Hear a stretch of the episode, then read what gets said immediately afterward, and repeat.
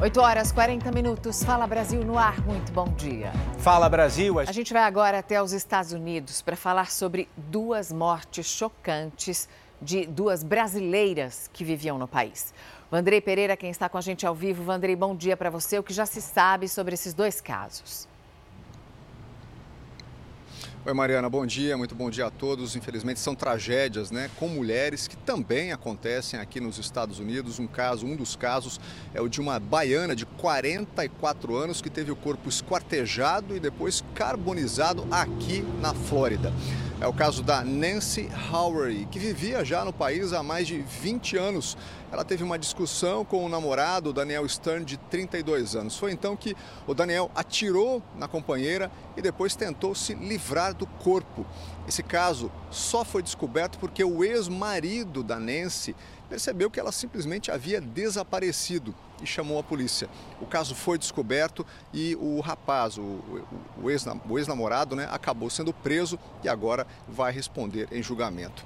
E olha, num outro caso também chocante foi o da alagoana, a Gleice Graciela Firmiano, de 30 anos. Segundo a polícia, ela teria se desentendido com o namorado, pegou o cachorro do casal e tentou sair de casa. O rapaz, o namorado, chamou a polícia e depois, quando os agentes acabaram chegando na casa e encontraram a Gleice, ela teria feito menção de sacar uma arma. Foi então que os agentes acabaram atirando e matando a Gleice. É um caso muito triste que aconteceu também aqui nos Estados Unidos. São duas histórias muito tristes e que trazem muita dor, especialmente para as famílias que ainda continuam no Brasil. Edu, Mariana. Vandré Pereira, obrigado pelos detalhes. Noticiário internacional ainda sobre o clima. Mais de 100 pessoas morreram depois da passagem de um ciclone pelo sul da África. Em Malawi, um dos países mais pobres do continente, foram encontrados 99 corpos as autoridades decretaram estado de catástrofe. Outras quatro pessoas morreram no país vizinho, Moçambique. Essa é a segunda vez que o ciclone Fred atinge a costa leste da África, isso em menos de um mês. Segundo a Organização das Nações Unidas, mais de um milhão de pessoas podem ser afetadas por esse ciclone. Aqui na América do Sul, o Peru também sofre com os estragos provocados por um ciclone. Veja essa imagem de diversas casas que foram varridas, levadas pela enxurrada provocada pela passagem do ciclone Yaku. Só nesta região que você está vendo, 29 dessas casas foram engolidas pela água. Dezenas de famílias ficaram desabrigadas e outras 400 distritos estão em estado de alerta no Peru com a passagem desse ciclone. De volta ao Brasil, a polícia faz buscas numa investigação sobre o pagamento de propina para soltura de um suspeito de tráfico internacional de drogas. São 10 mandados de prisão, 25 de busca e apreensão. Aí os policiais trabalhando, hein? Isso é em Belo Horizonte, também em São Paulo e em Florianópolis. O principal suspeito acabou de ser preso. A polícia identificou compras de imóveis, de veículos de luxo, de joias e também de moedas virtuais, as criptomoedas. Todas compras feitas por esses suspeitos.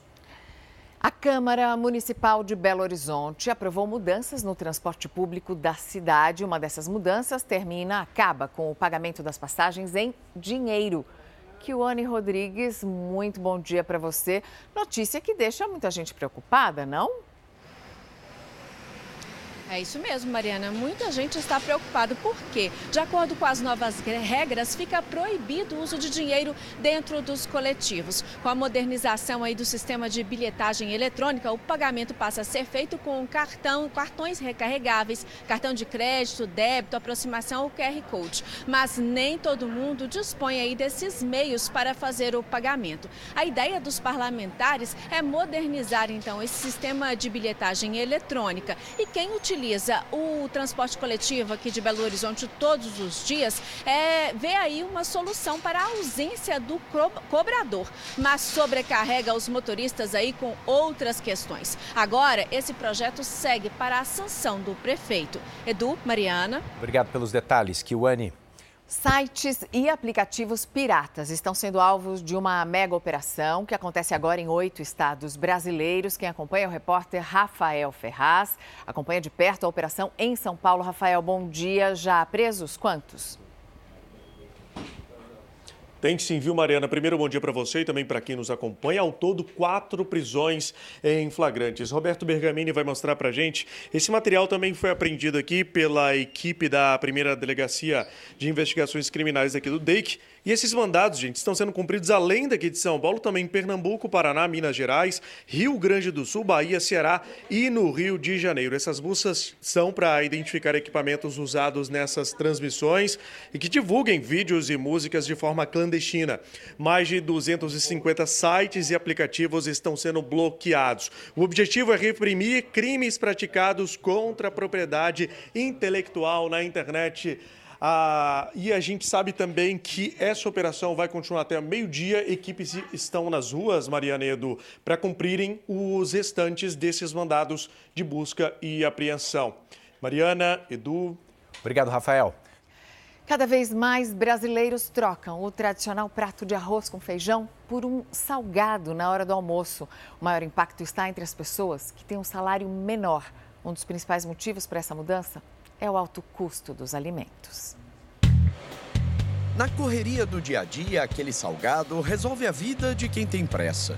Melhor um salgado, né? Mais rápido, mais prático. A gente vem de serviço correndo, né? Muitas vezes não dá tempo nem de almoçar mesmo no dia, aí a gente come indo para casa. Mas o consumo de alimentos como coxinha, pastel e esfirra está virando um hábito do brasileiro. Desde 2019, as refeições vêm deixando de ser prioridade entre as pessoas que comem fora de casa. Um estudo revela que os salgados passaram de 11% da preferência em 2019 para 15% no ano passado. E as refeições completas caíram de 7% para 4% no mesmo período. Adultos entre 18 e 29 anos e acima de 50 anos são os maiores consumidores deste tipo de alimento. As classes D e E são as principais responsáveis pelo aumento do consumo. A ideia é encher o estômago sem esvaziar a carteira. Mas, principalmente por conta de preço, o consumidor brasileiro está tendo que escolher melhor o que ele consome. Então, não necessariamente ele vai consumir algo melhor de qualidade, mas ele vai consumir algo que caiba dentro do bolso dele, dentro desse novo perfil de, de consumo. Os salgados podem fazer bem para o bolso do brasileiro, mas nem tanto para a saúde. Os alimentos fritos podem desencadear doenças do coração, hipertensão, diabetes e, se consumidos em excesso, podem tornar essas enfermidades irreversíveis. Por isso, a nutricionista defende o bom e velho prato de comida, se possível, de arroz e feijão. O arroz ele é fonte de vitaminas, tem fibras, o feijão também tem ferro, proveniente de tem bastante fibras também. E os salgados eles não têm, né? Eles são a base de fritura, a longo prazo ele pode trazer até malefícios, né, como aumento do colesterol, pressão arterial, devido ao sódio que vai, né, a gordura, doenças cardiovasculares e consequentemente aí uma, um aumento no peso. Segundo o Ministério da Saúde, um a cada quatro brasileiros sofre com a obesidade e mais da metade da população está acima do peso. Mas o problema é que nem todo mundo está preocupado com isso, principalmente porque o salgado passou a fazer parte da rotina. Você tem costume de comer salgados assim? Eu tenho bastante. tenho bastante costume, sim. Geralmente, quando eu venho é, resolver alguma coisa para cá, Pra mim já é, ah, vou comprar um pão de queijo, vou comprar um salgado, que aí já mata a fome, mas não mata nada, mas eu vou e compro. É, não mata nada, né? Que tal a velha e boa marmitinha? Tem que dar um jeito de conseguir comer bem, pelo menos na hora do almoço. É o seguinte, tem depoimento marcado para hoje do ex-ministro de Minas e Energia, Bento Albuquerque. Ele vai ser ouvido pela Polícia Federal sobre aquela história das joias que entraram de maneira irregular no Brasil. Notícia ao vivo por aqui Lívia Veiga, direto de Brasília. Bom dia, Lívia. Oi, Edu, bom dia para você, bom dia a todos. No depoimento por videochamada, Bento Albuquerque deve explicar a entrada no país das joias avaliadas em mais de 16 milhões de reais. As joias foram encontradas na bagagem do assessor do ministro em uma inspeção no aeroporto de Cumbica e seriam um presente do governo da Arábia Saudita para o governo brasileiro, mas não foram declaradas e, por isso, acabaram apreendidas pela Receita Federal. A defesa do ex-presidente Jair Bolsonaro informou que uma segunda caixa, também enviada pelo governo saudita, será entregue ao Tribunal de Contas da União. O lote é formado por joias, relógio, caneta e abotoaduras. O Tribunal de Contas da União investiga a circunstância desses presentes. Edu Mariana. Obrigada, Lívia. O Fala Brasil está te contando aqui uma história que não se engane, é um drama que atinge muitas famílias pelo Brasil. É a história do bebê Lucas, que está completando hoje, inclusive, três meses de vida. Você está acompanhando aqui que os pais perderam a guarda dessa criança porque, segundo o hospital, havia suspeitas de que eles usavam drogas. Um laudo da Secretaria de Saúde de São Paulo diz que isso não é verdade, mas eles continuam sem poder levar o filho para casa. Ontem, o casal esteve no abrigo para visitar a criança e desconfiou que o bebê não está recebendo todos os cuidados de que precisa. Uma mãe de braços vazios, sem o filho e com muitas saudades. Quero que ele volte logo para casa e poder pegar ele e ver ele. Desde quando o bebê foi tirado da mãe na maternidade, Regiane só pode ver a criança quando faz visitas ao abrigo. Mas ela não tem dúvidas. O filho estaria muito melhor se fosse para casa. Esse vídeo foi gravado por Reginaldo, marido de Regiane, durante uma visita. Ele mostra o filho, um bebê de três meses, dentro do abrigo. O casal desconfia que o bebê esteja sem tomar banho. Eu vou dar banho nele. Toda vez que eu vir, vou dar banho nele. Regiane tenta tirar uma foto com a criança, mas não é permitido. Três meses se passaram e ela tem apenas um único registro do próprio filho. É saber que o filho é meu, eu não posso tirar foto. Depois do dia em que essas cenas foram feitas pelo casal, os dois voltaram muitas vezes para visitar a criança. Nessa última visita, acompanhada pela nossa equipe, Regiane saiu emocionada. Depois de passar quase uma hora com o filho, ela está saindo agora, ao lado do esposo.